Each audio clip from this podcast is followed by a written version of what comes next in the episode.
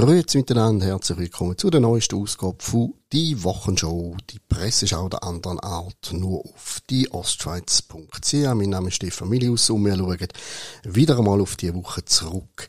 Mittlerweile sind es, glaube ich, schon ja, weit über 30 von diesen Wochenrückblick, wo wir im Blätterwald schauen, ein bisschen die Schlagzeilen nachstudieren und ja, einfach mal ein bisschen überprüfen, was hat es reden gegeben in unseren Zeitungen. Und jetzt diese Woche ist es logischerweise der Nachklang vom Abstimmungssonntag, vom letzten Sonntag vor allem bezüglich AHV-Reform. Wir haben ganz wilde Tage hinter uns. Wir haben wieder etwas erlebt, was ein bisschen einreißt. Wir haben äh, Initiative oder das Referendum, wir diskutieren, wir tauschen Argumente aus. Irgendwann wird abgestimmt, irgendwann ist das Resultat da. Und dann ähm, findet man das Resultat ganz skandalös. In dem Fall sind es vor allem die linken Frauen, die finden, Männer haben uns an der Urne abserviert, äh, es ist ungerecht, es darf nicht so sein.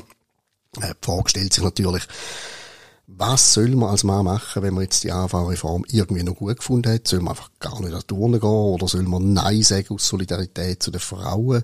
Was ist mit der Tatsache, dass wir eigentlich mehr Frauen als Männer haben und die uns eigentlich könnten das Abstimmungsresultat diktieren, wenn es wirklich alle einhellig einer Meinung wären. Es ist ein bisschen ein komisches Bild diese Woche, finde ich. Wenn man sieht, wie Leute gegen das Abstimmungsresultat auf die Straße gehen, sie tun das natürlich so nicht äh, etikettieren. Sie sagen, nein, nein, ähm, wir respektieren oder wir akzeptieren das Abstimmungsresultat, was sie auch müssen, was wollen sie denn sonst machen. Aber wir wollen festhalten, dass es mit der Gleichstellung der Frauen noch nicht so weit ist, wie es sein, etc. Das ist sicher das gute Recht. Die Frage ist einfach, ob so ein Abstimmungssonntag der richtige Anlass ist, äh, um das eben postulieren. Weil es hätte eben wirklich gleich danach ausgesehen, als wäre man entsetzt über das Abstimmungsresultat. Und es sind zum Beispiel von der Frau von Cello wieder mal die üblichen Vorwürfe an die Adresse von der alten weißen Männer gekommen. Oder nein, es sind sogar die alten weißen reichen Männer, die sie da beklagt hat. Die Frage ist jetzt natürlich, was soll man machen? Soll man allenfalls allen Leuten, die ein gewisses Alter erreicht haben, weisse Hautfarbe haben und äh, das Bankkonto nicht gerade leer ist, soll man denen das Stimmrecht entziehen, weil die sonst einfach nicht so stimmen, wie Frau Funicello das gerne hätte. Ich kenne die Lösung nicht. Ich weiß auch nicht, wie sie sich das vorstellt. Tatsächlich haben wir abgestimmt.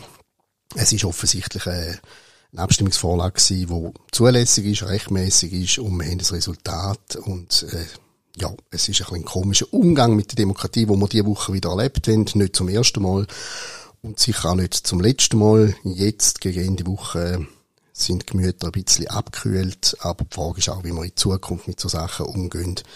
Äh, ja, wir sind ja stolz auf unsere direktdemokratischen Tools und es mutet dann ein bisschen seltsam an, wenn man, wenn es nicht so rauskommt, wie man gerne hätte, irgendwie muss protestieren. Das ist sicher das, was die Woche ein bisschen geprägt hat. Was immer noch in der Schlagzeile ist, ist die Energiekrise, die drohende, die nahende.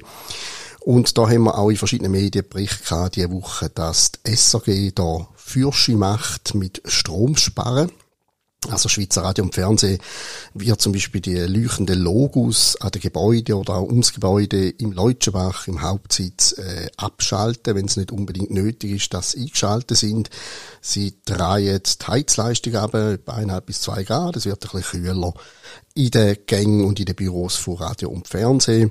Und scheinbar wird auch die Aufbereitung von Warmwasser in den verschiedenen Räumlichkeiten, wo halt, wo halt Wasser läuft, ab abgedreht. Also es gibt dort nur noch kaltes Wasser. Äh, es hat dazu geheißen, eine Medienmitteilung, Handhygiene ist mit Seife und kaltem Wasser ebenso wirksam wie mit warmem Wasser und Seife. Also, unsere SRF-Mitarbeiter müssen sich in Zukunft mal vorläufig zumindest bis auf weiteres mit kaltem Wasser die Hände. Bleibt nur die Hoffnung, dass ähm, auch Gefröhrli jetzt nicht einfach aufs Händwaschen nach dem Toilettenbesuch verzichtet, sondern das gleich machen. 13 bis 15 Prozent können der Energieverbrauch vom Unternehmen reduziert werden, wird geschätzt. Bin gespannt, wie das wirklich aussieht. Wenn es an mir geht, die, die Logos, ähm, die könnte man eigentlich auch nachher, wenn man keine Energiekrise mehr haben sollte, könnte man die eigentlich äh, abgestellt lassen, also auf Beleuchtung verzichten es ist jetzt nicht so, dass SRF muss irgendwie wie im privatwirtschaftlichen Betrieb Werbung machen in der Umgebung. Uh, schaut, da sind wir, können bei uns posten. Da gibt es, glaube ich, Unternehmen, die das nötiger hätten. Also von mir aus löhnt doch einfach dort das Licht aus. Und ansonsten ein bisschen bösartig gesagt, SRF macht heute schon viel fürs Energiesparen. Die absoluten Zuschauerzahlen sinken seit längerer Zeit. Das heißt, dank der Programmgestaltung von SRF schalten immer mehr Leute das Fernsehgerät ab und das spart ja auch Strom. Ausser wenn sie natürlich stattdessen Netflix schauen, dann nützt es nichts, dann äh, bleibt es beim Stromverbrauch. Aber ansonsten ist das schon, sicher schon ein wertvoller Beitrag äh, von SRF, wenn Programmgestaltung eben hilft, die Fernbedienung zu betätigen und das Ganze abzustellen. Eine andere Auswirkung von der drohenden Energiekrise ist, dass Holz wieder richtig in der Beachtung steigt. Die Leute hamstern laut dem St. Galler Tagblatt im Moment Brennholz. Die Nachfrage nach Brennholz, die ist offensichtlich doppelt so hoch wie in den letzten Jahren im Durchschnitt war. Zum Teil hat es schon Läden gegeben, die kurzerhand müssen ihre Holzangebote aus dem Online-Shop entfernen. Man erinnert uns an das WC-Papier, wo die Leute sich mit WC-Papier eingedeckt haben, wie blöd. Und es ist natürlich sehr schwer zu kontrollieren, wer hat schon Holz geholt, wer darf nicht mehr, damit es für die anderen auch noch hat. Es gibt offensichtlich ein Problem beim Nachschub. Und das Zeug wird natürlich auch teurer. Wenn die Nachfrage steigt, dann steigen die Preise, zum Teil doppelt so hoch wie vorher. Äh, ich habe auch einen Kachelofen. Ich freue mich auch darum, darauf, den einzuführen. Weniger wegen dem Wärmegewinn, sondern weil es einfach wahnsinnig heimelig ist. Ähm, muss jetzt aber feststellen, dass ich wahrscheinlich die Sportart denkt habe, wenn ich jetzt kaufe, dann verarme ich. Also, Holz ist das neue WC-Papier. Die Frage ist, passiert das Gleiche mit den Kerzen? Also, wenn man Strom sparen könnte man auch einfach heimelige Kerzen im Raum aufstellen. Das wirkt ja auch romantisierend. Äh, ich bin gespannt, ich bin in ein, zwei Wochen über einen Kerzenboom in der Schweiz darf berichten. Wir gehen mal noch ein bisschen aus der Ostschweiz aus. Habe ich noch spannend gefunden aus dem Tagesanzeiger. Es geht darum, dass der Zürcher Stadtrat ein Verbot verhängt hat für neue Bierreklamen bei Restaurants. Wir alle wissen, die meisten Restaurants, oder sehr viele Restaurants sind draussen mit einer, einer Tafel oder mit einer Leuchttafel irgendetwas angeschrieben, wo gerade auch Biermarke drauf ist wo äh, dort drin verkauft wird. Das hat natürlich auch wirtschaftliche Hintergründe. Also Bier ist ein hart umkämpfter Markt und es gibt Brauereien, wo zum Beispiel neue Beizer helfen bei der Infrastruktur, also Kosten übernehmen, zum Teil von Einrichtung und so weiter und dafür verpflichtet die sich ein bestimmtes Bier zu verkaufen und das Bier ist dann draussen auch angeschrieben und seit dem 1. Juli gibt es eben in der Stadt Zürich das Verbot. Äh, das Gastwirtschaftslokal, wo neu äh, eröffnet wird, darf nicht mehr auf eine Reklameanlage für eine bestimmte Biermarke werben. Und da geht es natürlich auch um Zuchtmittelprävention. Wir wissen ja alle, wenn wir einem Restaurant vorbeilaufen, wo es eine Leuchtreklame hat, wo eine Biermarke draufsteht, dann zücht es uns magnetisch rein und wir fühlen uns sofort kappen. Das ist ja ganz klar. Und das machen auch schon Zwölfjährige. Gut, Sarkasmus zu Ende, aber äh, unterm Deckmantel oder unter dem Stichwort Suchtprävention wird ja im Moment wirklich auf dem Gesetzesweg ganz schön gewildert. Alles wird verboten, alles wird reglementiert. Und jetzt äh, gibt es Vorstöße eben, dass der Schnellschuss, wie das Kritiker bezeichnet vom Stadtrat, dass der rückgängig gemacht wird, dass man also wieder darf Biosignet aussen anmachen. Hat mich übrigens noch überrascht, dass sogar äh, Leute aus der SP finden, ähm, das ich nicht so gescheit. Da hat es Parlamentarier gegeben von der, von der SP, die sagt, ja, gerade kleinere Kneipen, gerade solche, die nicht im Stadtzentrum, sondern eher am Rand gelagert sind, die sagen, einfach auf finanzielle Hilfe von Brauereien angewiesen. Die können sonst gar nicht anfangen zu arbeiten und darum brauchen sie eben auch die Werbemöglichkeit.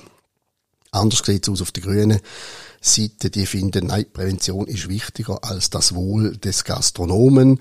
Und jetzt äh, ist die Frage, wie das jetzt weiterläuft. Äh, das Postulat, um das Verbot für neue Biertafeln äh, quasi äh, durchzusetzen.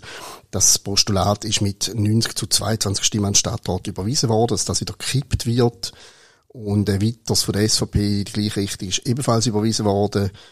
Und das ist eigentlich eine ziemlich speziell, gerade der Stadt Zürich, dass sich bürgerliche Parteien mit so Sachen durchsetzen, weil Zürich eher links äh, tickt. Also kann man davon ausgehen, dass es da wirklich äh, so ein bisschen breiten Konsens darüber gibt, dass das einfach ein Unsinn ist, wo nichts bringt, wenn man die Tafel verbietet. Aber, sind wir ehrlich, äh, das ist wahrscheinlich äh, nicht wirklich ein Ausreißer, sondern die ganze Entwicklung geht ja eben richtig mehr Gesetz, mehr Reglementierung, mehr Verbot.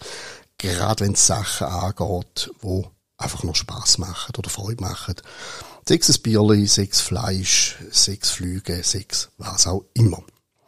Und zum Abschluss noch eine wahnsinnig herzige Geschichte, die ich in diversen Medien gefunden habe, über den US-Präsident Joe Biden. Der Mann ist ein bisschen älter und atmungsbekanntlich und hin und wieder sind seine Versprecher ein Thema in den Medien und jetzt ist er offenbar wirklich in ein, in ein ganz schönes Fettnäpfchen getreten, hat nämlich irgendwie nach einer Abgeordneten gesucht, äh, während irgendeiner Sitzung, er hat da in den Raum gefragt, wo sich Jackie denn befinde, weil er hat eigentlich wollen den Leuten, die irgendwelche Initiativen zum Kampf gegen den Hunger unterstützt haben, denen hat er persönlich danken in dieser Sitzung und hat den ganz verzweifelt eine gewisse Jackie gesucht. Jackie Walorski heisst die Dame. Das Problem ist, dass die bereits im August bei einem Autounfall ums Leben gekommen ist. Die Frau lebt nicht mehr. Der Joe Biden hat sie verzweifelt im Raum gesucht und hat dann irgendwie gefunden, oh, offenbar sei sie halt nicht da. Äh, ist ein bisschen peinlich, weil ich mal davon ausgegangen, dass der US-Präsident Kenntnis davon gehabt hat, dass die Abgeordnete schon verstorben ist. Und ganz lustig habe ich auch gefunden, wie, wie die Sprecherin vom Weißen Haus äh, das dann erklärt hat. Die Leute sind ja nicht zu beneiden. Die müssen ja, egal welcher Präsident gerade am Ruder ist, die müssen ja wirklich immer alles auskehren und ausputzen, wo die Leute am Ruder irgendwie verbrechen. Und sie hat gefunden, nein, es ist einfach darum gegangen, dass er die große, die unglaubliche Arbeit von der Abgeordneten zu dem Thema hat lobend hätte ich erwähnen Sie hat also nicht eingeräumt, dass er schlicht und einfach Vio war und äh, verstorbene Abgeordnete verzweifelt gesucht hat.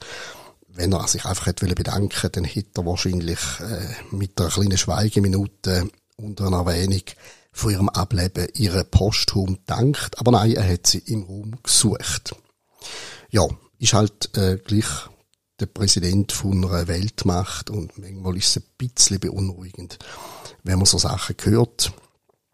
Bei allem Respekt vor dem Alter, vielleicht sollte man nicht alles in jeder Lebensphase nur dürfen machen.